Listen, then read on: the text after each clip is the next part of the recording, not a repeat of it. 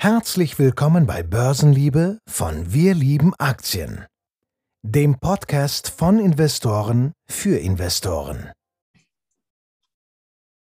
Grüß dich, Jan. Wie geht's dir? Ja, moin Christian, alles gut bei mir und bei dir? Ja, bei mir geht es auch top. Ähm, ich meine, ich habe jetzt richtig Bock, den Podcast mit dir aufzunehmen. Und ähm, heute sprechen wir ja über Tesla und besser gesagt noch über die Investmenthypothese vom 10x DNA-Fonds. Wir wollen mal einfach ein bisschen schauen, ähm, ob wir den Case verstehen können, warum man Tesla in den 10x DNA-Fonds aufgenommen hat. Und meine Frage ist erstmal an dich, Jan. Hast du schon irgendwelche Berührungspunkte mit dem 10x DNA-Fonds gehabt? Also sprich, kennst du irgendwelche Positionen aus dem Fonds oder hast du sonst schon irgendwas über den Fonds erfahren? Ähm, ja, also zwangsläufig würde ich schon fast sagen. Also ich weiß nicht, wie lange es den jetzt gibt, aber in der letzten Zeit hat man dann doch hin und wieder irgendwie auf Instagram oder so immer mal wieder was von dem Fonds gehört. Ich meine, Frank Thien ist ja jetzt auch nicht unbekannt und ich glaube, ich folge ihm sogar auf Instagram. Also dadurch habe ich es vielleicht auch gesehen. Ähm, und ein paar Positionen kenne ich auch. Also am größten war ja, meine ich, immer Palantir. Du hast ja. mir jetzt vorhin schon mal gesteckt, dass Tesla inzwischen aufgrund der super Performance von Palantir ähm, nicht mehr, also dass Tesla jetzt auf Platz 1 ist. Ja, zumindest wenn, also, man, wenn, wenn man das Portfolio anschaut. Also sie haben ja auf ihrer Webseite einen recht transparenten Einblick ins Portfolio und da ist Tesla jetzt um einen Prozentpunkt höher als Palantir. Ähm, also von daher äh, gehe ich davon aus, dass ähm, Tesla jetzt eine größere Position ist als Palantir. Ja, kann, kann ich mir auf jeden Fall gut vorstellen. Also wenn man sich die beiden Charts anguckt, also es würde Sinn ergeben.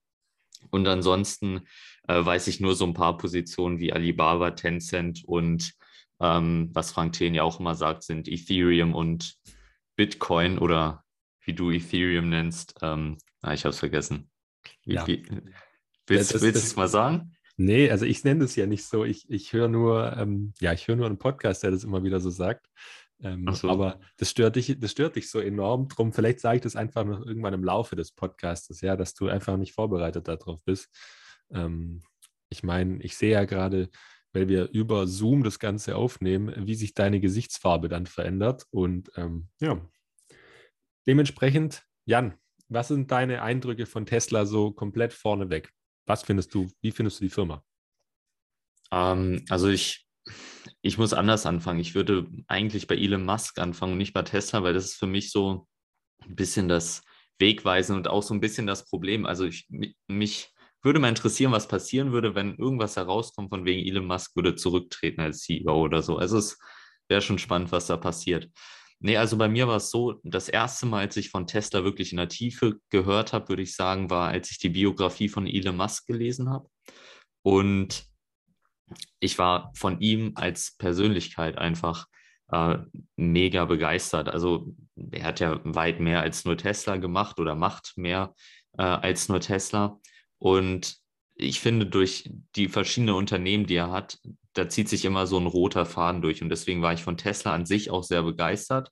Man muss dazu sagen, das war, ich glaube, kurz vor dem ersten großen Hype, also als sie noch in ihrer ewigen Seitwärtsphase da waren. Und heute stehen wir, ich weiß nicht, wie viel Prozent höher, also zwischen vielleicht, also dazwischen liegt vielleicht eine Verzehnfachung, ich weiß es nicht, vielleicht weißt du das. Ähm, aber was ich bei Tesla besonders spannend finde, um vielleicht mal auf das Unternehmen zu kommen, ist einerseits, dass die wenige Automodelle haben. Also wenn man jetzt erstmal nur aufs Auto guckt, und das stört mich beispielsweise bei anderen Konzernen, die konzentrieren sich auf wenige Autos, machen die dafür ziemlich gut, zumindest meiner Meinung nach. Was ich auch cool finde, ist, dass du, das wurde auch im Buch äh, beschrieben von Elon Musk, dass du schon ziemlich früh bei dem Punkt war es, dass dein Auto beispielsweise in der Garage, wenn es nachts steht, dass es geupdatet wurde und sowas. Also die bringen dieses ganze Autothema einfach auf ein neues Level, finde ich. Und jetzt noch die ganze Kombination beispielsweise mit der Solarbranche äh, finde ich sehr gut. Aber äh, eben auch, dass sie, oder da habe ich das meiste Vertrauen bei Tesla, äh, dass sie das am besten hinkriegen, das Auto mit der ganzen Technologie wie autonomes Fahren und so weiter zu verbinden. Also das kann ich mir bei Tesla zumindest sehr gut vorstellen oder eher als bei älteren ähm, Autoherstellern, nenne ich sie mal, wie Volkswagen oder was auch immer. wobei die das auch wahrscheinlich hinkriegen, aber ich habe bei Tesla da einfach nochmal ein anderes Vertrauen, dass das gut funktioniert. Genau. Okay. Ähm, bist, du, bist du schon mal in einem Tesla gefahren oder vielleicht auch selber eingefahren? Ähm, also selber gefahren nicht. Ich überlege gerade, ob ich mal, also ob ich mal mitgefahren bin. Ich glaube tatsächlich nicht, aber muss ich auf jeden Fall mal machen. Ähm, aber ich habe von anderen gehört, die mitgefahren sind. Es ist, und das sieht man ja auch immer auf den Bildern, wie so ein, ja schon ein bisschen wie so ein Raumschiff. Ich habe unheimlich gerne so eine Doku von Felix Bar geguckt, also dem YouTuber, der damit zum Nordcup gefahren ist. Ich glaube, es war ein Model 3. Und also was mit dem Auto geht, äh, auch dann, dass man zwischendurch ein Spiel spielt oder einen Film guckt oder was auch immer. Also ist schon irgendwie ja was Besonderes. Okay, Bist okay. du mal also, mitgefahren? Nee, ich bin tatsächlich auch nie mitgefahren oder auch selber gefahren bin ich leider auch nicht. Ähm, wird mich tatsächlich mal reizen, aber ich habe mal angefragt gehabt bei einem Autohändler, der Tesla geführt hat. Ähm, aber das Problem ist, äh, also nur so, so eine Probefahrt machen, aber das habe ich, das konnte man da leider nicht machen. Der hatte da keine Modelle zum Probefahren ähm, da. Und darum ist es leider nicht so dazugekommen. Ich, ich sehe auch bei uns noch relativ wenig oder nur vereinzelt Teslas ähm, herumfahren.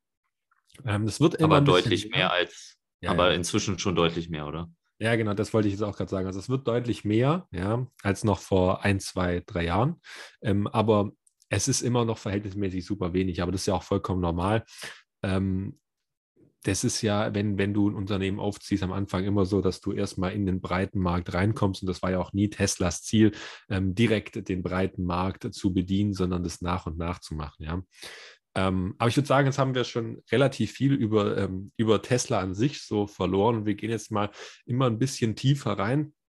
Und zwar wollen wir ähm, das Investment Paper, nenne ich es mal, oder das Research Paper von dem 10x DNA-Fonds durchgehen und einfach mal so unsere Meinung dazu geben und wo wir vielleicht ein paar Kritikpunkte hätten oder wo wir ein paar Fragezeichen noch haben, die einfach offen geblieben sind. Ähm, und vorneweg, wir haben jetzt mal zwei Standpunkte, die wir betrachten können. Einmal den von der, vom 10x Research Team und einmal zum Beispiel ähm, den von Fraser Peering. Der ist nämlich Anfang des Jahres short gegangen in Tesla. Ähm, den Shortseller kennt man wahrscheinlich vor allem von Wirecard und von Grenke. Ähm, und jetzt ist er ja auch noch bei, mit seinem Fonds ähm, bei SP Short. Ähm, es ist ein S-DAX-Konzern, ähm, aber darum soll es jetzt ja wie gesagt gar nicht gehen. Es ist halt ein bekannter Shortseller und der ist Short in Tesla. Ähm, und schiebt es hauptsächlich auf die enorm hohe Bewertung zurück, also dieses ganz normale Standardargument. Ähm, er schiebt es auch noch auf die Konkurrenz, die in dem Fall komplett unterbewertet sein soll. Ähm, und auf Qualitätsmängel, ähm, die in den, in, den, ja, in den Produkten immer wieder vorkommen sollten. Ähm, und hier ist halt eben das Problem, dass diese Argumentationskette schon viele hatten. Was er aber auch noch hinzusagt, ist, dass diese ganze Robotaxi-Geschäft und so eigentlich zum Scheitern verdammt ist. Zumindest wenn ich jetzt diesen Post von ihm, ähm, von ihm so deuten darf. Er hatte das ähm, so geschildert gehabt, dass er dort einfach überhaupt nicht die, den Mehrwert oder den Shareholder Value sieht, und ähm, ja, und sieht drum die, die komplette ähm, Aktie auf deutlich überbewertet an. Und wir haben uns darauf mal im Aktienfinder angeschaut, wie sich denn Tesla so entwickelt hat von der Bewertung oder wo die denn jetzt gerade steht, dass man das auch ein bisschen einordnen kann. Und ähm, derzeit, also zum Stand 12.01., ähm, tradet Tesla auf einem KUV von knapp 16 ähm, und einem Kursgewinnverhältnis von ähm, 100, 144 ähm, knapp. Also man sieht schon, okay, da ist, das ist schon sehr, sehr teuer. Ähm, und ähm, ja, mit, mit den Gedanken kann man jetzt mal reingehen. Ähm, man kann sich so, so, eine Vormeinung bilden, hat jetzt dieser Shortseller hier recht oder nicht. Ähm, Jan, was, was, was sagst du zu den Aussagen, die ich jetzt da so gebracht habe, die der Fraser Peering da in seinem, ich nenne es mal Short Statement, weil einen Bericht hat er nicht rausgebracht, ähm, davon sich gibt, im Zusammenhang mit der Bewertung? Ja, also man muss ja sagen, du hast es ja auch schon angesprochen, diese Gründe wurden immer wieder schon angeführt. Ich glaube, seit, seit dieser Hype gestartet ist damals und ich weiß nicht, wie viele sich da schon die Finger verbrannt haben. Aber beispielsweise das mit den Qualitätsmängeln oder so, da habe ich jetzt erst ein Video drüber gesehen, dass ähm, zum Beispiel die Spaltmaße waren das, glaube ich, dass sie einfach teilweise ein bisschen größer ausfallen oder unterschiedlich ausfallen. Aber Tesla scheint das, so wie ich das gehört habe, in den Griff zu bekommen. Und ja, ich weiß nicht, ob das alles Punkte sind, die es für mich jetzt rechtfertigen würden, auch so einen starken Trend, um, um da komplett dagegen zu wetten. Also habe ja eben schon gesagt, wie viele sich da die Finger schon verbrannt haben. Und ich, also ich kann die Punkte teilweise auf jeden Fall nachvollziehen, aber äh, ich weiß nicht, ob ich mich da auf seine Seite stellen würde. Ja, ich glaube, das ist, das ist allgemein recht schwierig, ähm, da eine Position einzunehmen. Ja, das ist halt echt auch so eine Glaubensfrage. Und wie du auch am Anfang schon gesagt hast, wo ich dich eigentlich nach Tesla gefragt habe, bist du direkt auf Elon Musk ausgewichen. Ja, ähm, das heißt, eigentlich investiert man hier halt auch einen Großteil in die Vision vom CEO und ähm, ja, in, in, den Glaubenssatz und in die zukünftige Technologie, die man da erwartet. Aber ich glaube, da erfahren wir auch relativ viel, wenn wir jetzt mal zusammen diesen Bericht so ein bisschen durcharbeiten. Und wir können eigentlich mal anfangen. Dieser Bericht ist mh, hm, ein bisschen für mich äh, nicht, ich will nicht sagen unstrukturiert, aber ich hätte ihn vielleicht anders strukturiert, um sozusagen. Ähm, weil Sie beginnen erstmal mit der grundsätzlichen Technologie von Tesla an sich. Und sie gehen hier ähm, erstmal auf die Batterie an sich ein und sagen, dass sich die eben bis 2025 ähm, noch deutlich verbessern wird. Wir möchten euch jetzt hier nicht langweilen mit den jeweiligen Technologien, die hier angesprochen werden dass die Zellen verbessert werden oder der Produktionsprozess ähm, verbessert wird, was vielleicht wichtig ist und ähm, was man relativ klar rausliest ähm, oder rausliest, ist, sie sagen, dass sich die, ähm, die Kosten bis 2025 quasi halbieren oder um mehr als 50 Prozent senken und äh, das natürlich dann zu besseren Margen führt. Ähm, das führen sie dann später auch noch aus. Und natürlich sagen sie auch, dass die Reichweite der Batterien sich noch verbessern soll. Das ist für mich die Frage, ob das ein Zusatzpoint ist, den sie damit rein recherchiert haben oder ob das quasi in diesen gesenkten Kosten schon mit einberechnet ist. Das geht jetzt für mich nicht so ganz raus. Ähm, ich würde sagen, sie sagen das zusätzlich ähm, noch, also dass sich die Kosten für die Produktion senken und die Leistung sich auch dementsprechend verbessert. Ähm, ist jetzt aber von mir nur eine Vermutung. Ähm, ich glaube auch, Jan, da haben wir jetzt relativ wenig ähm, physikalische Insights ähm, über die Methoden und die zukünftige Entwicklung von der Batterietechnologie. Korrigiere mich gern, falls ich jetzt falsch liege und du eigentlich ein komplettes Ass bist, was äh, elektronische Lithium-Batterien angeht. Ähm, aber ich glaube ich fast, ich darf da mich so weit aus dem Fenster lehnen, um zu sagen, dass du auch ähm, eigentlich da jetzt nicht der größte Experte bist, oder? Nee, das passt auf jeden Fall. Also, das schätze genau richtig ein. Ich glaube, da müssten wir Tobi oder so aus unserem Research-Team noch mit an Bord holen. Ja, der ist aber leider gerade nicht da. Ähm, aber ja, du hast recht. Also, da würde ich gerne den Tobi mal noch fragen. Können wir eigentlich gerne mal machen. Ähm, der, hat da, der hat da immer ein bisschen mehr Background, was die ähm, physikalischen ähm, Prozesse angeht. Ähm, da arbeitet er sich immer so tief rein, da müssen wir den immer fast schon ein bisschen zügeln, dass der nicht äh, zu tief da ähm, und uns da fünf Research, äh, fünf Research-Berichte draus schreibt ähm, bei den jeweiligen Branchenanalysen, aber das ist auch schon wieder ein anderes Thema. Ähm, was sehr interessant ist hier noch zu sagen und wo man jetzt kein Experte sein muss, ist die Batterietechnologie. Ähm, hier sagen sie nämlich, dass an Tesla eigentlich kein Weg vorbeiführt bei der, bei der Entwicklung der Batterietechnologie. Ähm, sie schätzen, dass sich dieser Markt eben sehr, sehr stark entwickeln wird, äh, also dass die jährliche Batterieproduktion sehr stark anzieht und Tesla davon so, also sie schreiben jetzt leider keine genauen Daten. Jan, ich glaube, du siehst, äh, siehst ja gerade auch meinen Bildschirm. Ähm, das heißt, du siehst ja diese Grafik auch. Das heißt, man sieht nicht ganz genau, wie groß jetzt der Tesla-Anteil ist. Was würdest du sagen, ähm, wie viel Prozent soll jetzt dieses Tesla-Produktionsvolumen hier sein? Ich würde sagen ein Viertel, oder? Ja, so ungefähr. Also ich, hm, ja, obwohl, wenn, wenn man jetzt guckt, das von Tesla müssten ja äh, drei Terawattstunden sein und das insgesamt sind, und da oben drauf sind wie viel nochmal fünf, ne? Ja, also okay, dann drei Fünftel. Ja. Nee. Ja, beziehungsweise drei Achtel. Drei Achtel, ne? drei Achtel, drei Achtel, ja, drei Achtel. Nicht treffen. Und das wäre dann schon knapp 40 Prozent, ne? Ja. Okay. Ja, ähm, ist eine, zumindest die Theorie von, von dem Research-Team. Sie schieben das oder sie begründen das vor allem mit den großen Patenten, die Tesla in dem Bereich hat. Ähm, wie gesagt, da, da traue ich mir jetzt überhaupt gar nichts zu, ähm, irgendwas zu sagen. Und der Jan hat ja auch gesagt, das ist natürlich super schwierig jetzt für einen Branchenaußenseiter das Ganze zu beurteilen. Wo das auch vielleicht schon ein bisschen anders ist, ist beim autonomen Fahren. Das ist nämlich der nächste Unterpunkt, der in dem, ähm, ja, in dem, in dem Bericht angesprochen wird. Sie sagen, dass die Kapazität pro Tag, also die Fahrten pro Tag im Jahr 2022 bei Tesla bei weitem ähm, über den Kapazitäten von Uber oder Waymo liegen. Also sie sagen quasi, dass Tesla hier einen viel, viel größeren also eine viel, viel höhere Kapazität hat und dementsprechend einen größeren Umsatz mh, hm, damit generieren kann als die Wettbewerber.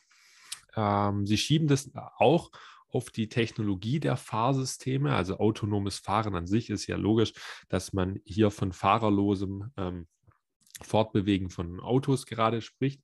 Ähm, also dass die einfach von selbst fahren, Hindernisse erkennen, Bremsen, ähm, Ampeln erkennen, etc. etc. Und äh, Sie sagen, dass Tesla sich hier auf den Ansatz von Computer, Computer Vision spezialisiert, während die anderen sich mit ähm, sogenannter LiDAR-Technologie ähm, beschäftigen. Also Sie sagen hier zum Beispiel Waymo. Und Sie sehen eben das in dem Fall als, als Vorteil an, sich dieser Technologie zu nähern oder es mit dieser Technologie zu wagen. Ähm, und sie sehen eben, dass sie hier einen deutlich größeren Vorsprung haben als die Konkurrenten Uber und ähm, Waymo.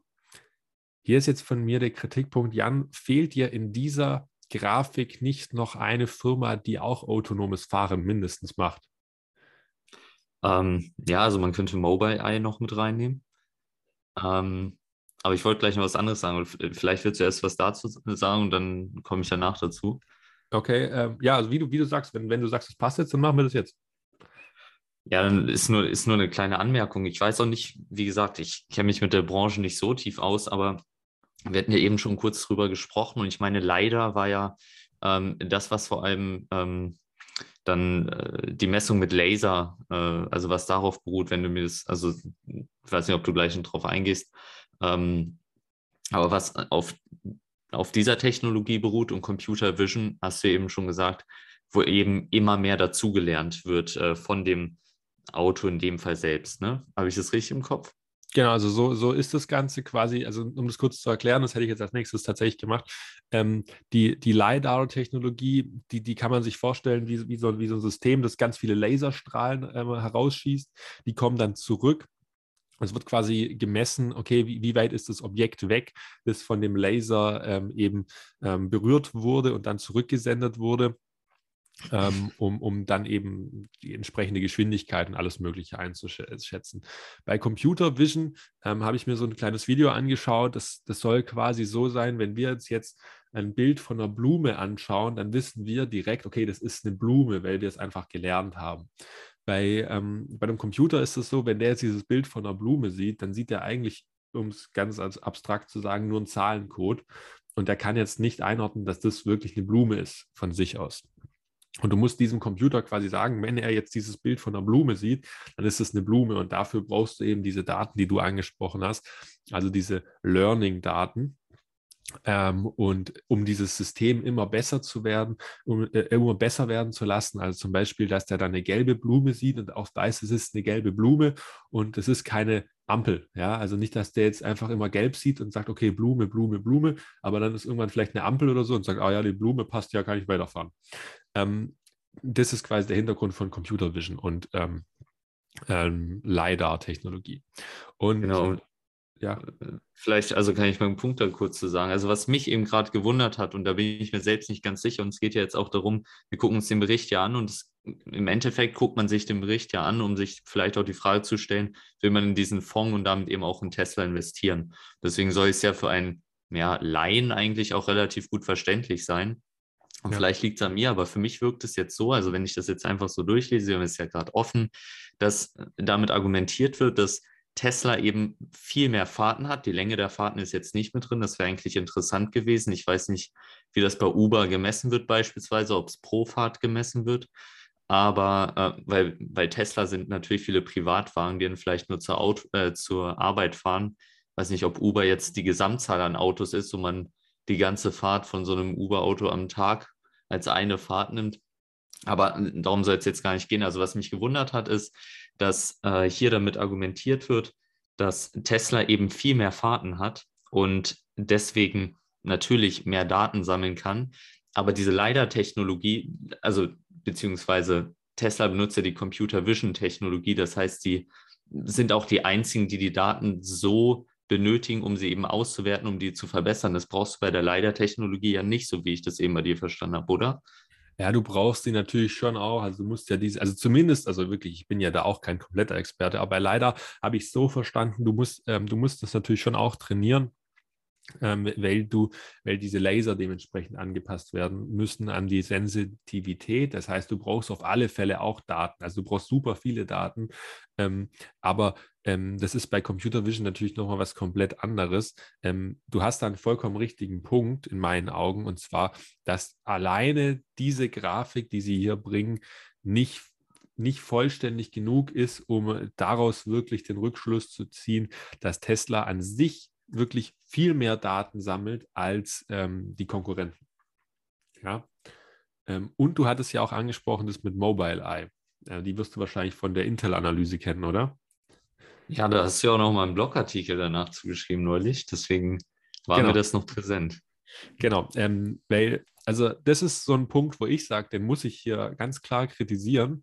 Ähm, Sie sagen quasi so durch die Blume, Sie haben es jetzt nicht eins zu eins so geschrieben, aber Sie haben quasi gesagt, Tesla ist hier der mit Abstand beste ähm, oder der fortschrittlichste im äh, autonomen Fahren. Das haben Sie mehr oder weniger so durch die Blume gesagt, ja.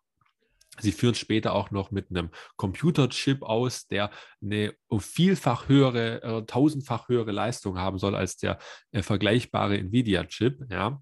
Ähm, zumindest laut der Grafik von Ihnen ähm, weil der deutlich mehr Bilder pro Sekunde verarbeiten kann als der Vergleichschip von Nvidia. Ähm, aber ich finde, wenn du wirklich hier so einen Vergleich ziehst mit Kapazitäten von Fahrten pro Tag, dann musst du hier auch irgendwo ähm, vielleicht nicht in der Grafik, aber du musst es in einer anderen Gra Grafik oder irgendwo anders erwähnen, dass Mobile Eye schon ein sehr großer Konkurrent in diesem Markt ist. Weil ich habe mir dann mal die Mühe gemacht und habe mir die komplette Technologie nochmal von Mobile Eye angeschaut, weil ich hatte im Blog geschrieben, dass sie selbst sagen, sie sind eines der führendsten Unternehmen beim autonomen Fahren, also beim Self-Driving.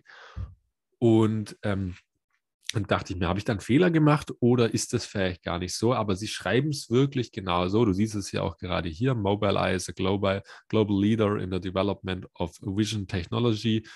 Ähm, und ähm, ich habe mir dann angeschaut, welche Technologie sie benutzen. Und sie benutzen sowohl Computer Vision, also die, die ähm, ja, das, das, was wir beschrieben haben, was Tesla nutzt, ähm, aber sie nutzen dazu auch die äh, LiDAR-Technologie. Und das ist natürlich schon eigentlich ein Vorteil, wo ich sage, warum entweder oder? Sie nutzen beides, sagen jetzt zumindest bei Ihnen auf der äh, offiziellen Webseite, dass Sie die führenden hm, führende Gesellschaft oder das führende Unternehmen in, dieser, in diesem Bereich sind. Da frage ich mich schon, wieso taucht es in diesem Research-Bericht hier nicht auf? Ja?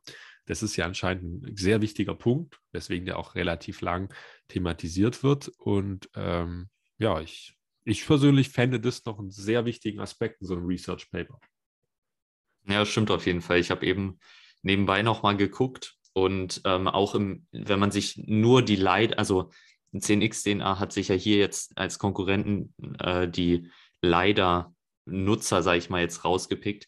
Und selbst wenn man bei Leider eben guckt, gibt es, äh, also wenn man beispielsweise die Patentfamilie nimmt, ist Toyota da noch deutlich stärker als andere Unternehmen oder so. Ich weiß natürlich nicht, wie viele Daten die jetzt gesammelt haben, ob die dort nicht repräsentativ wären, aber andere Konkurrenten hätte man da, denke ich, schon noch nennen können. Äh, Wäre zumindest interessant gewesen. Ja, also ich finde es find sehr, sehr wichtig, weil äh, ansonsten macht es halt den Eindruck auf mich, jetzt, wenn ich diesen Bericht lese und auch ein bisschen Background-Infos habe, ich würde mich ja überhaupt nicht als irgendwie, ähm, als jetzt ein riesen ähm, oder sowas in der Richtung betiteln. Ich denke, das tust du auch nicht. Aber einfach so, ähm, ich würde ich würd mich so fühlen, als würde man unbedingt das eigene Investment so richtig hoch ähm, also so richtig hochjubeln wollen. Also das ist, das ist voll der falsche Begriff, aber ähm, besser aussehen lassen, ähm, als es vielleicht tatsächlich ist. Ja, also so macht es jetzt auf mich so auf den ersten Eindruck, ja. Ja. Ähm, ähm, ganz eine Sache vielleicht noch. Ich habe äh, eben nämlich noch eine Statistik nebenbei gefunden.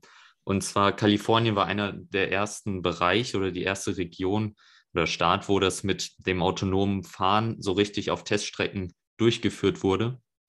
Und jetzt habe ich bei Statista eben ähm, eine Statistik gefunden, wo auch steht, dass äh, Waymo oder Waymo, ich weiß nicht, wie man es ausspricht, dass sie 2018 dort schon praktisch ähm, ja, die, die Führerschaft, was das ganze Testen angeht, abgegeben haben. Uber ist hier tatsächlich am stärksten, aber hier sind nach Uber kommt tatsächlich, also was die Größe von diesen ganzen Teststrecken und ähm, ja, also an, gemessen an der Länge angeht, kam 2018 danach schon Apple. Und das hätte mich jetzt auch mal interessiert, wo Apple hier auftauchen würde, was das Datensammeln angeht. Das kommt ja auch immer wieder auf Apple Car und so weiter. Und die haben natürlich von der Finanzkraft oder so, wäre das nochmal ein ganz anderer Konkurrent, der jetzt hier auch unerwähnt bleibt. Ja, absolut, bin ich, bin ich vollkommen bei dir. Aber klar, natürlich kannst du nicht alle, also natürlich kannst du nicht, wenn du in einen Fonds, in deinen Fonds das Ganze aufnimmst, komplett quasi dein Investment schlecht reden. Aber es wäre wirklich ein sehr guter Punkt gewesen, wie man, wie man, äh, also wie man es auch betrachten könnte. Und ich persönlich fände, hätte das sehr cool gefunden. Ähm, an der Stelle muss man aber auch sagen, es ist allein schon sehr cool, dass sie diese ganzen Daten zur Verfügung stellen. Ähm, also Jetzt mal ganz unabhängig davon, ob man mit dem Inhalt d'accord geht. Aber es ist schon mal wirklich äh, lobenswert in meinen Augen, dass man diesen Research so frei zur Verfügung stellt. Und naja, die wollen ja auch, dass du den Fonds kaufst. Ja, natürlich, na, vollkommen klar. Ähm, es ist deutlich transparenter, aber es ist trotzdem jetzt für uns auch hier cool, mal einfach so drüber zu gucken, äh, wie die das Ganze sehen. Ja, ich bin ja kein Riesenfan von dem Fonds an sich, ähm, aber ich finde es trotzdem cool. Ja. Ja, man muss ja auch dazu sagen, ich denke mal, oder ich bin mir sehr sicher, das Ganze ist nur ein Auszug. Ne? Also deren eigentliches Research wird noch deutlich länger sein als das hier. Das wird jetzt das gebündelte Ergebnis sein. Ähm, vielleicht haben die da im Background noch, oder höchstwahrscheinlich haben die im Background, hoffe ich mal, noch einige Daten mehr. Das hoffe ich allerdings auch. Ähm, und ich glaube es auch, ja, weil ansonsten wäre das schon echt sehr fahrlässig, mit so viel Investorengeld dann auf so einem Research zu investieren. Aber wie gesagt, das, das glaube ich jetzt nicht, dass das ähm, der kombinierte Research ist. Wir hoffen es zumindest auch einfach mal für alle, die investiert sind. Ähm, Genau, was, was auch noch sehr interessant ist, ähm, ist, dass, dass, äh, dass Sie schreiben, dass Sie den Computerchip, den ich vorhin schon mal so angerissen habe, der so leistungsstark sein soll, ähm, weil der eben so viele Bilder pro Sekunde verarbeiten kann, der, der wird von Tesla selbst hergestellt, ähm, was ja auch ein Riesenfaktor sein soll. Ähm, eben weil sie alles selber herstellen, können sie höhere Margen einfahren als die Konkurrenz. Kommen wir auch später noch drauf. Ähm, und ja, sie haben natürlich dann einen kleineren Faktor mit der Halbleiterknappheit oder mit anderen Knappheiten. Äh, da kommen wir aber später auch nochmal drauf, ähm, auf diese Thematik. Ähm, sie schreiben aber auch, dass sie, ähm, dass sie natürlich Probleme sehen in diesem Bereich vom autonomen Fahren, weil es da immer wieder zu Untersuchungen kommt, weil es zu Unfällen kommt, die teilweise tödlich enden.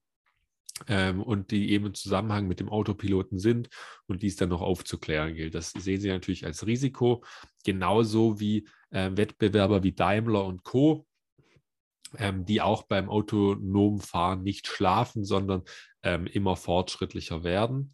Ähm, aber ja, genau. Wir ähm, gehen mal weiter. Oder Jan, nee, wir gehen noch nicht weiter. Ich habe mal noch eine Frage an dich. Hast du, hast du noch irgendeine äh, Erfahrung gemacht mit autonomem Fahren schon mal? Oder hast du von jemandem schon mal gehört, der schon mal autonom Auto gefahren ist? Komplett unabhängig Tesla oder irgendwas anderes? Hm, also ja, komplett autonom Nee. Also ich, ich finde das ja immer schon ziemlich spannend, wenn man in einem Auto sitzt und man blinkt und das sieht automatisch rüber beispielsweise oder so. Aber so komplett autonom äh, fällt mir zumindest gerade nicht ein. Nee. Ich überlege gerade, aber ich, ich glaube tatsächlich nicht. Also bist du mal im autonomen, also was zumindest so halb äh, autonom äh, fahren darf, äh, bist du da schon mal mitgefahren? Ähm, nee, also tatsächlich ist auch nicht nichts, nichts, was über einen äh, sehr gut entwickelten Tempomat über eine lange Strecke hinausgeht, ja. Ähm, aber tatsächlich bin ich schon mal, ich glaube, so zwei Stunden fast durchgehend mit einem Tempomat gefahren, der auch ähm, selber halt Abstand gehalten hat und äh, die Spur gehalten hat und die Kurven so gefahren hat. Also es ist schon so halb autonom, ja. Ähm, aber es ist jetzt nicht so, dass das, dass das komplett äh, das smarte Auto war, das uns von A nach B gebracht hat, die Ausfahrten richtig genommen hat. Ähm, aber es war eben ein relativ fortschrittlicher, relativ fortschrittlicher Auto, äh, nicht Autopilot, das ist das falsche Wort, äh, Tempomat, Tempomat. Ähm, und das hat super funktioniert, aber es ist immer ein mulmiges Gefühl, ja. Du sitzt da so nebendran ähm, und du denkst dir so, okay, das Lenkrad bewegt sich. Ja, ich bewege es nicht. Ist damit ein Problem? Ich weiß nicht, ob ich das Problem nennen würde. Ich würde einfach nur sagen, es ist super ungewohnt.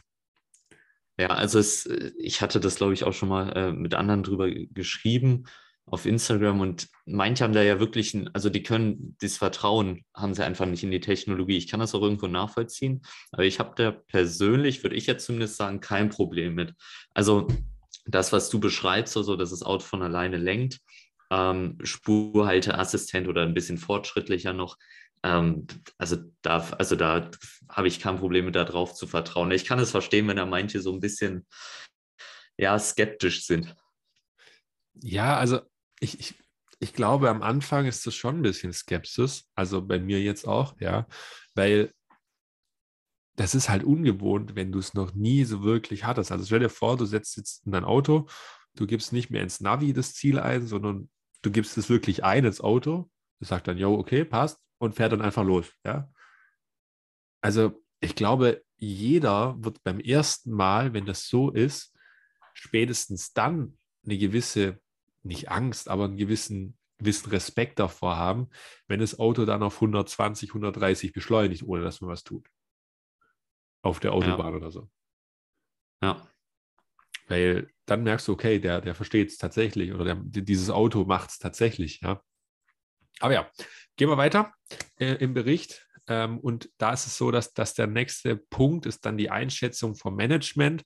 Das machen wir jetzt mal relativ kurz. Wir hatten das ja schon am Anfang so angeteasert, ähm, dass hier sehr, sehr viel von Elon Musk abhängt. Sie ähm, sagen, dass Elon Musk zweifelsohne ein unumstrittener ähm, also zweifelsohne ein umstrittener Unternehmer ist, aber es unumstritten ist, dass er äh, extrem innovationsbereit ist und er einer der ähm, populärsten Verfechter des First Principle Thinkings ist und äh, ja, dass er, dass er eben Lösungen sucht und äh, immer weiter einen Plan vor Augen hat, einen Masterplan verfolgt, äh, wie build a sports car, use that money to build an affordable car, use that money to build an even more affordable car, while doing above also provide zero emissions electric power generation options. Also ähm, das sind, das sind diese Standardsprüche, die man so von ihm vielleicht kennt. Ähm, aber ja, also ich weiß nicht, möchtest du da noch irgendwas zu sagen? Ich glaube, wir haben ja da schon wirklich viel zu gesagt zu Elon Musk an sich und zu ja, das Ist halt auch, das ist auch das, was ich eingangs meinte. Ne? Also das, also natürlich, wir gucken uns bei den Analysen ja auch immer den CEO oder ähm, cool ist es gerade bei vielen ähm, amerikanischen Tech-Unternehmen, äh, die vielleicht auch ein bisschen jünger sind, dass da vielleicht noch der Gründer oder auch in Deutschland, dass der Gründer noch CEO ist, dass man sich den anguckt. Und bei Elon Musk ist es halt gerade diese Konsequenz ist schon was ziemlich Besonderes. Ne? Also ähm, ja, es war ja ungewohnt, dass er jetzt Tesla-Aktien beispielsweise verkauft hat. Er nimmt ja eigentlich nichts vom Tisch oder so, aber ist schon eine inspirierende Person. Ich glaube, da brauchen wir gar nicht groß noch äh, drauf eingehen. Das kommt immer wieder mal am Rand. Ja, genau, so sehe ich das nämlich auch. Sie sagen natürlich als Risiko auch, dass er, wenn er geht, ähm, dass das ein riesen, ähm, Riesenverlust wäre, wahrscheinlich, der erstmal kurzfristig negative Auswirkungen hätte. Ähm, aber ja, gucken wir uns jetzt mal weiter an, wie Sie denn das Geschäftsmodell beschreiben und wie Sie die Strategie und ähm, die operative Umsetzung da sehen. Und ähm, ja, bei, beim Automotive-Sektor, also dem derzeit größten Sektor, ist es so, Ähm, sie haben Sie haben hier, Sie haben hier mal die Bruttomargen von Tesla, Daimler, Toyota und VW aufgezeigt, ähm, also beziehungsweise die voraussichtlichen Bruttomargen von diesen Unternehmen. Und da sagen sie, Tesla soll mit Abstand die höchste Bruttomarge erreichen von knapp 30 Prozent, nämlich 28. Und die anderen solle, sollen alle unter 20 Prozent sein. Und ähm, das sei dadurch ähm, passiert oder soll dadurch kommen, dass die Kosteneffizienz deutlich besser sei, weil sie eine eigene Fertigung und Batterietechnik haben und ähm, dadurch natürlich die, die, die Marge behalten. Das ist bestimmt auch in einer gewissen Weise richtig. Ähm, und das wird sich auch in der nächsten Zeit nicht ändern, dass die jetzt ein paar Prozentpunkte mehr Marge haben, das am Ende auf, ähm, auf, diese, auf diesen hohen ähm, Umsatzanteil natürlich einen gewissen Einfluss hat, gar keine Frage. Ähm, aber ich glaube nicht, dass jetzt das Autogeschäft von Tesla diese Bewertung rechtfertigt. Ähm, ich weiß gar nicht, du hast, du hast vorhin, glaube ich, die Zahlen gehabt, wie viele Autos sie jetzt im letzten Jahr ausgeliefert haben. Das waren äh, um die eine Million, richtig? Ich meine ja, also so im Dreh auf jeden Fall. Aber stark steigend zum vierten Quartal hin. Also das ist innerhalb des Jahres schon immenses Wachstum gewesen. Ja, genau. Also das, das, die, das ist schon stark steigend ähm, von der Auslieferungsanzahl her.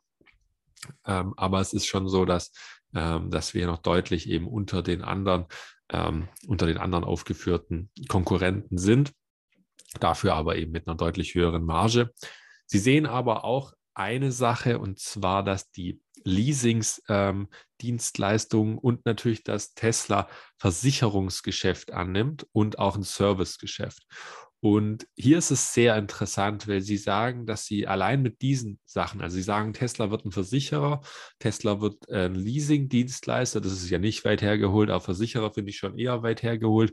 Ähm, und dass dieser Geschäftsteil bis 2030 rund 100 Milliarden US-Dollar erzielen soll. Ja. Und das finde ich schon relativ krass viel. Ähm, ich weiß nicht, wie, wie siehst du denn das? Glaubst du, Tesla könnte ein Versicherungsunternehmen werden? Ähm, ich, ich habe das ehrlich gesagt vorher gar nicht in Erwägung gezogen. Ich habe ja vorhin auch den Bericht von ähm, ARK Invest, also von Cathy Wood, das ist ja eigentlich so das äh, bekannte Gesicht dort, ne, aufgemacht und die haben genau dasselbe äh, Thema aufgemacht mit äh, dem Versicherungsgeschäft. Die sagen auch, dass ähm, im, im Beer-Case, also im schlechten Fall, oder laut denen im schlechten Fall, so muss man es eigentlich sagen, dass der Umsatz ungefähr 23 Milliarden US-Dollar in 2025 mit dem Versicherungsgeschäft sein soll. Also im, schlechten Fall, im, im Beer-Case, wenn ich das richtig im Kopf habe. Und ich, also wie gesagt, ich habe nicht drüber nachgedacht, ähm, kann deswegen dazu wenig sagen, aber vielleicht hat Tesla da selbst schon mal äh, irgendwie was dazu gesagt. Also das habe ich jetzt nicht im Kopf. Dass, dass sie Versicherer werden, meinst du? Ja, zumindest für das eigene Automobilgeschäft. Also so wird es hier äh, formuliert. Ähm, ich, kann mich, ich kann mich nicht dazu äh, daran erinnern, dass sie, dass sie sowas mal gesagt hätten. Ich hatte auch sowas noch nie gelesen, außerhalb von hier jetzt und äh, was du jetzt mir gesagt hast, ja. Ähm, ähm, ja, aber da müssen wir mal auf jeden Fall schauen. Ja, warte mal. Ähm, ich habe es gerade, also ich habe es gerade nebenbei wieder geöffnet. Deswegen habe ich auch gerade meinen Finger gehoben. Das ist ganz cool hier bei Zoom. Ja. Ähm, und zwar hat Tesla wohl im August 2019 äh, das eigene Versicherungsprodukt äh, das erste Mal vorgestellt. Ich kann aber nicht genau sagen, was da jetzt hintersteckt. Also ich habe da vorher auch noch nicht groß was von gehört. Aber äh, die haben wohl schon damit angefangen oder das ist nicht ganz neu. Also ist wohl nur an uns vorbeigegangen. Okay. Weil wie mache ich jetzt weiter? Ja, mach einfach das nächste Thema. Nee, ich, ich mache einfach. Ja, aber wir, wir, werden einfach mal schauen, wie sich das Ganze dann entwickelt, ja. Ähm, das, ich, ich finde persönlich, das beißt sich mit so einem, mit so einem nächsten Ziel. Ähm, äh, also wo, wo, wo sie, also mit dem nächsten, ja nicht Ziel, aber mit einer nächsten Vision, die sie davon haben. Ähm, das ist nicht die nächste, sondern die übernächste, um genau zu sein, weil das nächste ist das Energy Generation and Storage, also quasi die Energiegewinnung. und die Energiespeicherung. Das sind ja zwei Kernprobleme, die wir derzeit haben ähm, bei dem Umstieg auf die erneuerbaren Energien. Einmal die Erzeugung und einmal eben also die Wertschöpfungskette und die Speicherung dieser ähm, Energie aus der Erneuerbaren eben. Und hier soll Tesla sehr, sehr führend werden oder sein und eine wichtige Rolle einnehmen. Ähm, ich würde das aber auch abkürzen, weil das ist für mich auch so, so ein alter Brei. Ja, das, das, ist, das, ist, das macht Tesla schon. Sie haben schon äh, Solarmodule und alles Mögliche. Ähm, ich finde es tatsächlich am unspannendsten von diesem Bericht. Ich weiß nicht, wie siehst du das? Nee, ich sehe es genauso wie du. Also es ist jetzt nichts, wo wir, denke ich, noch groß drauf eingehen müssen. Okay. Ähm, genau, weil dann kommen wir nämlich zu dem Punkt, wo ich sage, das beißt sich ein bisschen mit den Versicherern. Ähm, das habe ich auch nicht von mir, diese These, sondern die habe ich jetzt einfach schon ein paar Mal in Podcasts gehört.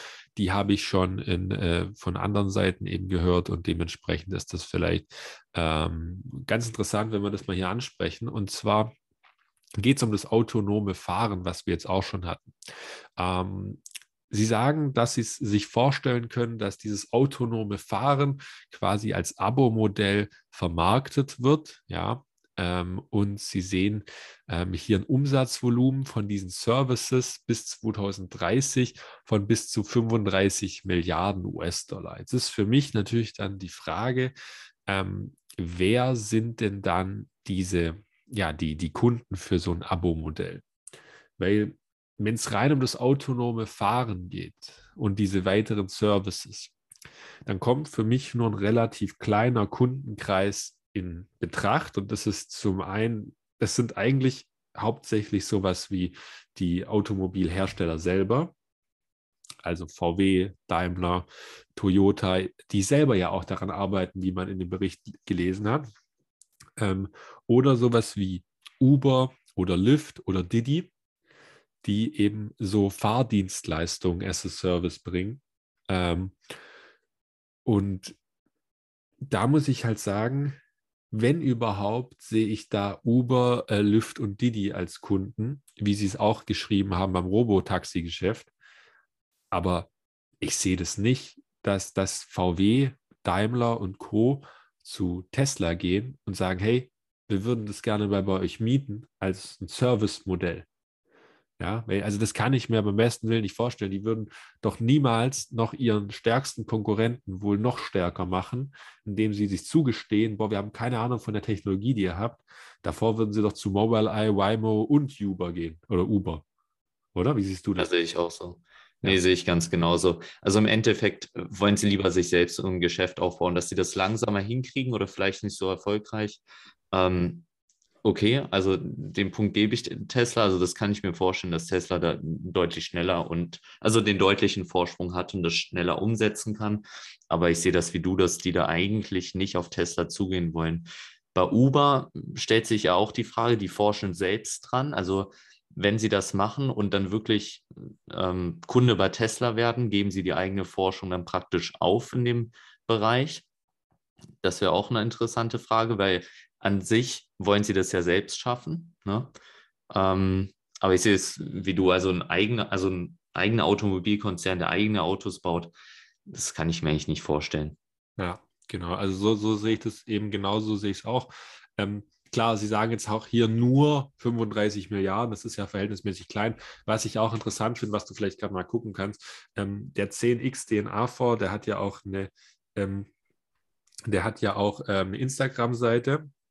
Ähm, und äh, mit dieser Instagram-Seite, da, da haben sie mal eine Grafik rausgegeben, ähm, wie viel sie denn den Umsatz von 2030 von Tesla erwarten. Das ist, glaube ich, der, ja, der viertletzte Post. Ähm, und da haben sie das mal so aufgeteilt, wie sie das selber erwarten.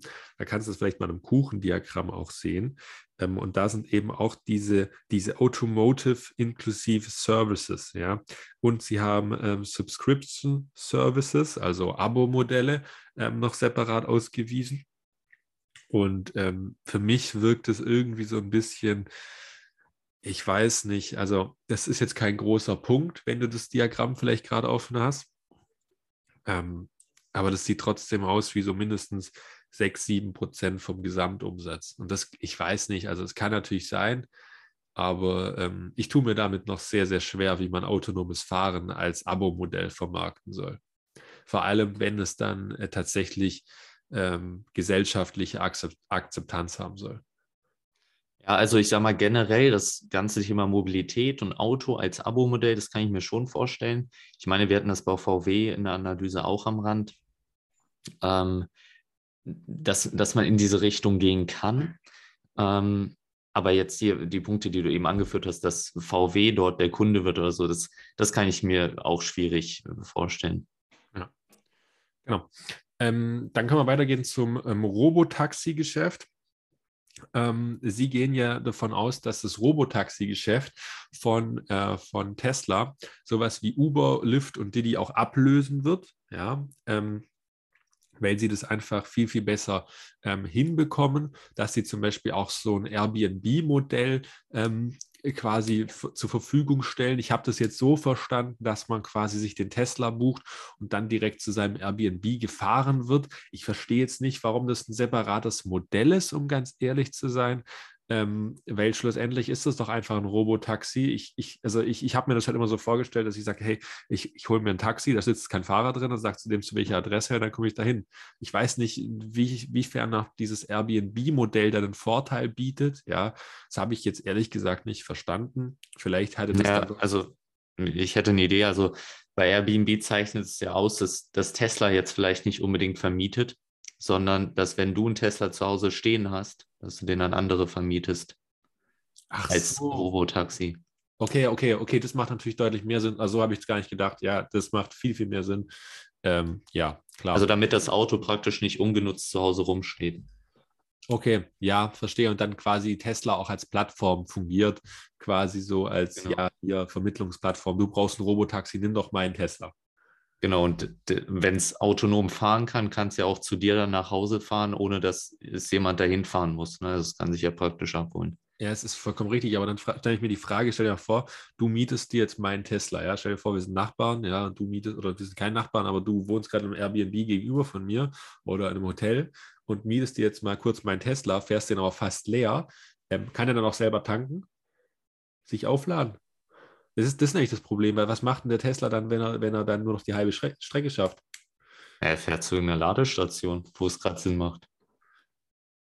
Okay. Aber dann ist, dann ist, also wenn man so weit denkt, muss man sich letztendlich die Frage stellen, warum sollte man sich als Privatperson überhaupt noch einen Tesla kaufen? Warum, also das macht ja gar keinen Sinn mehr, dann kann auch Tesla direkt wieder selbst vermieten, weil wenn ich mir immer so einen Tesla mieten kann, also da muss es sich auch irgendwo rechnen. Und das eigene Auto, das bringt ja diese Flexibilität, dass du immer los kannst. Und die habe ich ja auch, indem ich es mir immer miete. Also dann könnte, also dann ist dieses Airbnb-Geschäft wieder so ein bisschen in Frage, wenn das tatsächlich so gemeint ist, wie, wie ich jetzt eben dachte, ja, dass ja. Privatpersonen ihr Auto vermieten. Aber wenn sie im Urlaub sind oder so, geht das natürlich trotzdem. Und, und da ist jetzt auch wieder der Punkt, wenn wir sagen, dass dieses Auto dann auch wieder selber zurückfährt und dass dieses Auto auch quasi theoretisch, ja, theoretisch gesehen, sich selbst laden kann. Dann ist für mich die Frage, für was brauche ich da noch eine Autoversicherung? Das ist eben genau diese These, die ich jetzt öfter mal gehört habe. Das, das schließt sich doch gegenseitig aus. Ich kann doch nicht einmal autonomes Fahren haben, das quasi ja dafür da ist, dass ich keine Unfälle habe oder weniger Unfälle habe, dass ich sicherer fahre an sich. Ähm, und, und dann habe ich noch ein Versicherungsgeschäft, weil ich so viel Daten habe. Dieses Versicherungs, diese Versicherungsthese kommt ja daher, dass man sagt, ich habe so und so viel Daten, aber diese Daten brauche ich ja nicht, wenn ich dann autonom fahrendes Auto versichern möchte. Das macht für mich, äh, oder das ist für mich diese These, die ja wie gesagt nicht von mir kommt, aber die ist vollkommen einleuchtend, dass diese zwei Geschäftsbereiche sich schon irgendwie ähm, ausschließen. Ja, ich weiß nicht, wie, wie, wie siehst du das? Ja, es, also ich kann es auf jeden Fall verstehen, wie du das meinst. Also es, ja, ich, ich hänge irgendwie noch bei dem Punkt auch, dass wenn ich wirklich so visionär an die Zukunft denke, dann frage ich mich, ob wer sich dann wirklich, also was ich eben schon meinte, wer sich privat selbst ein Auto kaufen sollte, wenn ich mir auch immer einfach eins mieten kann. Und dann fällt das mit der Versicherung genauso flach, beziehungsweise dann kann Tesla sich bei sich selbst versichern oder was auch immer, aber ja, ja. Ähm, ne? es, es, ist, es ist es ist für mich irgendwie noch nicht so schlüssig, dass ich sage, auf diesem Bewertungsniveau, wie wir vorhin gesagt haben, also knapp 16er KUV, also 16 Mal Umsatz zu bezahlen, ähm, ist hier gerechtfertigt, ja. Da, da, da, tue ich mir jetzt wirklich zusammenfassend schwer. Wir können aber jetzt gerne mal noch einen Blick drauf werfen, jetzt zum Abschluss, ähm, dass wir hier ein Ende finden. Ähm, wie bewertet denn der, das 10x Research Team diesen, diesen Tesla-Kauf, beziehungsweise wie sehen Sie das Kursziel an? Du hast es ja vorhin, glaube ich, auch schon rausgesucht gehabt für ähm, von Kathy Wood vom ARK Investing äh, Innovation ETF. Und ähm, wir gucken jetzt einfach mal, wie sie das Ganze hier planen. Ähm, sie gehen davon aus, um jetzt erstmal anzufangen mit den verkauften Einheiten in 1000 Euro, äh, in 1000 US-Dollar. Nein, verkaufte Einheiten sind natürlich nicht in, in irgendeiner Währung. Sie gehen davon aus, 2021 ähm, 845.000 verkaufte Einheiten. Da wären wir vorhin bei dem Punkt, wo wir ähm, gezweifelt haben oder gefragt haben, sind es knapp 900.000 also. Es sind 936.000 gewesen. Okay, dann, dann ist einfach der Bericht, der war ja vom, äh, vom September. Das heißt, Sie haben sich hier sogar ähm, zu gering geschätzt gehabt, ja, muss man hier mal sagen. Ähm, Sie gehen davon aus, dass es ähm, 2025 dann 4,8 Millionen sind ähm, und 2030 12 Millionen. Ähm, das Warte heißt, mal, wollen wir es direkt so machen? Also ich habe genau die gleichen Zahlen von Cathy Wood. Soll ich die jetzt mal dazu? Ja, gerne, gerne. Hau die mal rein. Okay, also 2025 hast du ja 4,8 Millionen gesagt. Ja. Das ist für Cathy Wood der Beer Case, also das schlechte Szenario, sind okay. 5 Millionen verkaufte Autos. Okay. der Bull Case sind 10 Millionen. Okay. Und du hast jetzt 12 Millionen für 2030 gesagt. Das ist, erreicht Tesla also im Bull Case von Cathy Wood eigentlich schon 2025 fast. Also, aber er hat, aber hat, die, hat die keine Zahlen zu 2030? Nee, hat sie nicht, weil okay. die sind 2025 schon bei 10 Millionen. Und höher geht's nicht. Okay, nee, verstehe. Ähm, ja, äh, schwierig sage ich mal, sage ich, sag ich mal, schwierig. Ähm, haben, hat die auch so Annahmen für relevante Städte fürs Robotaxi-Geschäft?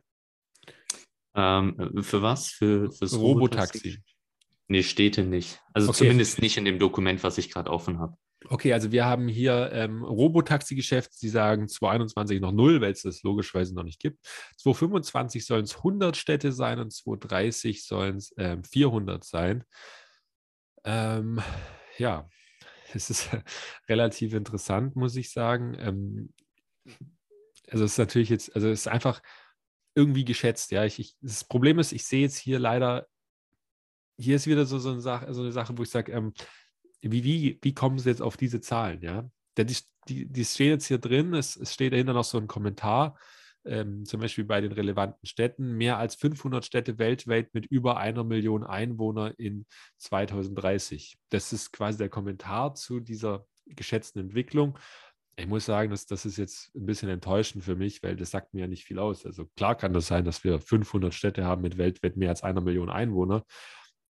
Aber ja, ich weiß nicht, haben, ist es dann die Wahrscheinlichkeit höher, dass wir da Robotaxis dann unbedingt zugelassen haben? Bin ich mir nicht so sicher. Ähm, aber gut möglich, wie gesagt. Ich möchte nur mal hier die Zahlen neutral sagen. Ähm, dann geht es weiter und zwar machen warte, warte mal ganz kurz. Ähm, was ich bei Cathy Wood als Zahl habe, ist für das, ähm, sie nennt es hier Autonomous Ride-Hail äh, Revenue. Ich weiß nicht, ob sie damit das meint, ähm, aber da geht sie erst 2000, äh, geht sie nur im Bull Case äh, von einem nennenswerten Umsatz aus. Also das kann man vielleicht nur dazu sagen. Also sieht das noch nicht unbedingt als äh, realistisch an. Mhm. Ähm, ich bin mir aber nicht sicher, ob sie genau damit das Gleiche meint. Ja, aber was, was sagt sie da? Naja, also sie sagt, im, im Beer Case gibt es dort noch keinen Umsatz okay. und im Bull Case gibt es dort 327 Milliarden US-Dollar Umsatz. Okay. In 2025 dann wieder jeweils. In 2025. Okay, ja. okay. Ja, in, interessant. Ähm, vom Umsatz her ähm, sagt, sagt der 10X vor, dass es, also nur Robotaxi, ich glaube, Robotaxi zählt dann nicht zum autonomen Fahren, sind es 2025 hier drei Mil, äh, Milliarden müssten sein, ja, drei Milliarden. Ähm, also das heißt, es ist wahrscheinlich schon noch ein bisschen was anderes, aber lässt sich halt nicht eins zu eins vergleichen. Ja, nee, also ähm, Ride-Hail ist ja Mitfahrgelegenheit und autonome Mitfahrgelegenheit. Also ich denke, so in die Richtung könnte das schon gehen. Ja, okay. Ja, kann, kann natürlich schon auf jeden Fall sein. Was, was ich noch interessant finde, weil ich habe, ich habe ja versucht, mal diese Werte, diese Annahmen so ähm, zu rechnen, um so Wachstumswerte ähm, zu haben, ja. Und was, was mir aufgefallen ist, 2025 ähm, kommen wir in der Excel, ich habe es mal so berechnet, so auf ungefähr eine Bruttomarge äh, beziehungsweise eine EBIT-Marge von so rund 20 Prozent. Ähm, zwar gibt der 10x vor hier nur das EBITDA an, ich habe jetzt einfach mal 20 Prozent für Abschreibung noch abgezogen, ähm, um dann aufs EBIT zu kommen. Einfach nur, um mal so eine grobe Einschätzung zu haben. Ähm, und was mich sehr gewundert hat, ist, wenn ich jetzt mal die Marge dann ausgerechnet habe mit den gleichen Grundzügen für 230, dann ist die Marge einfach ja, deutlich geringer, nämlich nur noch bei 14 Prozent. Ähm, und das, das erschließt sich mir nicht so ganz, ähm, wie, sie, wie sie dann auf diese Annahmen kommen.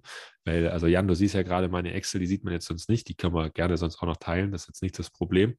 Ähm, aber wenn, wenn man sich das so mal anschaut, dann sieht man, okay, man muss wirklich davon ausgehen, dass Tesla pro pro Jahr so 40 Prozent durchschnittlich wächst und dann irgendwann nur noch so 30 Prozent, also so in ferner Zukunft, um auf diese Zahlen zu kommen, die man äh, hier annimmt.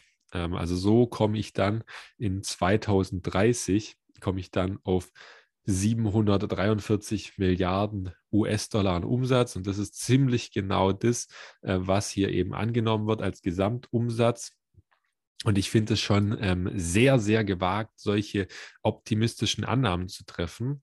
Was für mich aber wieder keinen Sinn macht und wo ich nicht weiß, ob ich irgendetwas übersehen habe, ähm, ist die Tatsache, dass dann die Marge deutlich sinkt. Sie schreiben nämlich nur, dass die Marge im Automobilsektor ähm, wahrscheinlich absinken wird, weil man eben mehr auf die Massenproduktion geht. Das, das macht natürlich Sinn, weil du ähm, das dann günstiger verkaufen wirst, Schrägstrich musst. Trotzdem sagen sie, dass die Gruppenbruttomarge ähm, steigt. Also 2021, 23 Prozent ähm, und 2030, 34 Prozent.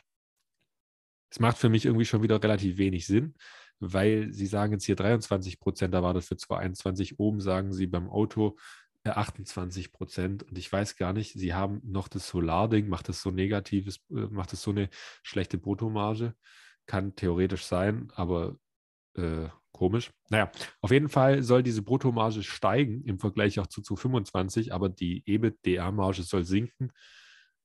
Ich weiß nicht, ob da ein Fehler in der Berechnung drin ist, aber auf jeden Fall macht es für mich absolut keinen Sinn, ähm, dass diese Marge so stark sinken soll, ähm, obwohl ja die Bruttomarge an sich als Steigerung angenommen wird. So, ähm, ja.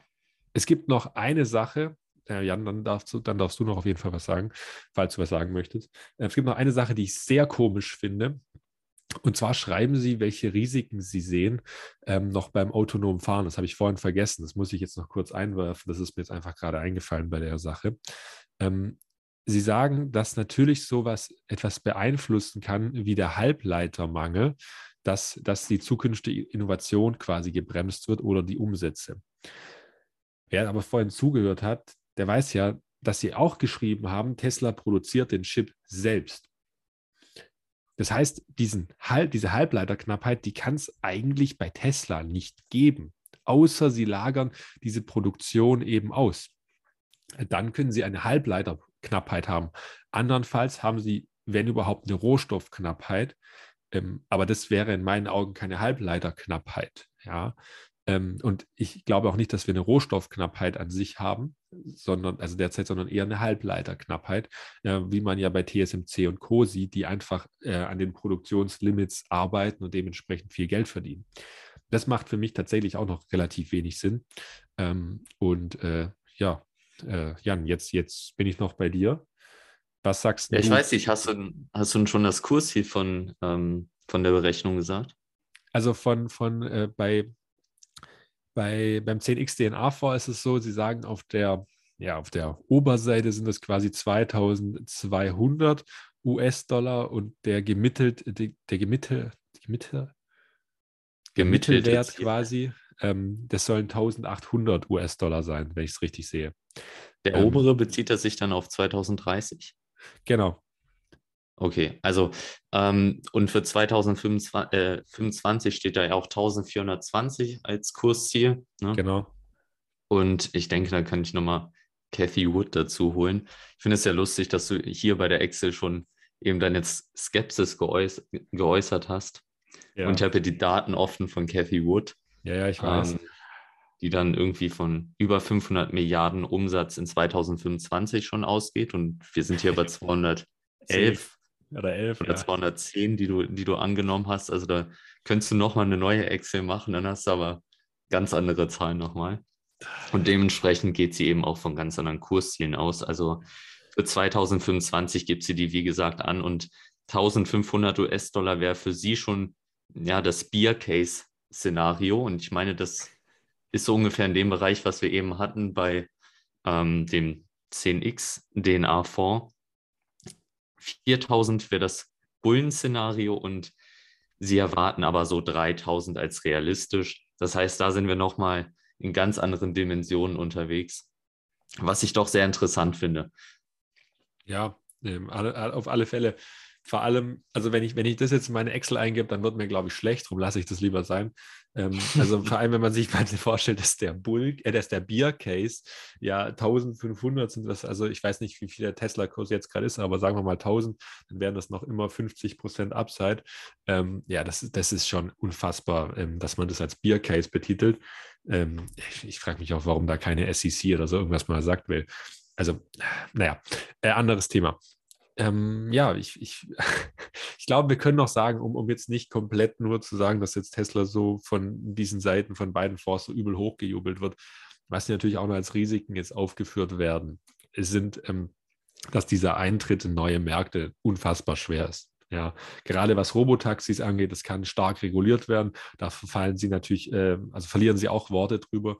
Ähm, das möchte ich jetzt auch noch kurz gesagt haben, nicht, dass das komplett untergeht, dass hier nur steht, dass das alles ähm, jetzt bald äh, to the moon geht. Ähm, diese Aktien, weil alles Tesla krank gut ist, die, sie analysieren natürlich schon auch Risiken, gar keine Frage. Aber ähm, in meinen Augen schon verhältnismäßig wenig, was natürlich klar ist ähm, ich meine, sie müssen das ja irgendwie rechtfertigen, dass sie die Position im Portfolio haben. Ähm, aber von meiner Seite aus, ich bleibe dabei, ich finde, dass diese, diese Ideen noch zu ideologisch sind, gerade und zu ambitioniert auf der Bewertung, wo wir derzeit handeln. Und in der, in der Hinsicht würde ich sagen, Jan, sind wir eigentlich von meiner Seite aus fertig. Ich weiß nicht, was würdest du noch als Abschluss sagen? Ich schließe mich da gerne an. Also Tesla ist eine Aktie, ich würde sie eigentlich auch gerne im Depot haben, nicht zum aktuellen Kurs. Ähm, ich würde mich aber auch nicht irgendwie als Shortseller oder so da positionieren. Gut, das, oder also als Shortseller, das klingt jetzt so groß, äh, als mit einer kleinen Short-Position im Vergleich zu äh, dem, den du am Anfang vorgestellt hast, natürlich. Aber gegen so einen Trend, der, der aktiv immer weiter läuft. Ich finde, das ist ein ganz hervorragendes Beispiel, dass man sich gegen so einen, also aus technischer Sicht, aktiven Trend eben nicht gegen stemmen sollte mit aller Macht, wenn es nicht, also es macht einfach wenig Sinn. Mhm. Ähm, viele haben ja damals schon beim ersten Hype gesagt, ja, es ist viel zu hoch. Jetzt stehen wir irgendwie, ja, ich habe ich es gerade offen gegenüber dem Hoch vom ersten Hype fünfmal so hoch, äh, sogar ein bisschen mehr. Also das macht an der Stelle aus meiner Sicht wenig Sinn. Ja. Genau. Auf alle Fälle. Ja, okay. Dann können wir sagen, sind wir soweit fertig. Haben wir das Ganze mal durchgearbeitet. Hat mir sehr viel Spaß gemacht. Vielen Dank an dich, Jan. Und in diesem Sinne ähm, noch einen schönen Resttag, Abend, wie auch immer. Ciao, ciao. Ja, das wünsche ich auf jeden Fall auch. Danke fürs Zuhören. Ist schon vorbei, sorry. Okay. ja, tut mir voll leid. Es tut mir echt leid. Finde ich, ich durfte nicht mal Tschüss sagen. Okay. Okay, ich esse kurz und dann sehen wir uns gleich wieder, ne? Ja, du isst kurz, du hast eine Minute theoretisch. Ach scheiße, es geht um 19 Uhr los. Ja, ja ich esse kurz.